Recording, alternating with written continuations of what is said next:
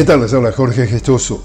En el podcast de hoy, en Venezuela la Fiscalía dictó una orden de arresto contra Juan Guaidó y solicita una alerta roja a Interpol. El exdiputado está acusado de los delitos de traición a la patria, usurpación de funciones, así como el robo de activos de la empresa estatal petrolera PDVSA, estimados en unos 20 mil millones de dólares. En Colombia, el Tribunal Superior de Bogotá realiza este viernes una audiencia para llamar a juicio formalmente al expresidente Álvaro Uribe, a quien se lo está investigando por fraude procesal y soborno de testigos, quienes lo señalaban de crear grupos paramilitares en Antioquia en los años 90, provincia en la que Uribe fue gobernador. Esta es la primera vez que un proceso penal contra un expresidente llega a estas instancias de la justicia en Colombia.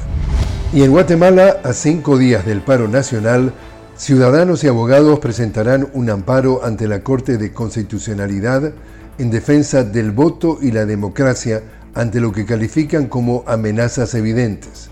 En paralelo, las autoridades indígenas presentarán una solicitud al presidente Alejandro Yamatei para que destituya de manera inmediata a la fiscal general Consuelo Porras.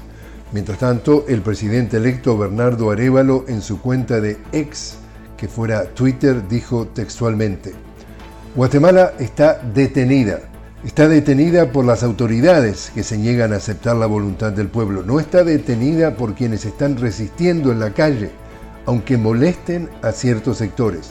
Ellos están luchando por la democracia. Y así es como está el mundo. Les habló Jorge Gestoso. Los invito a que me acompañen en un nuevo podcast de La Noticia con Jorge Gestoso. Hasta entonces.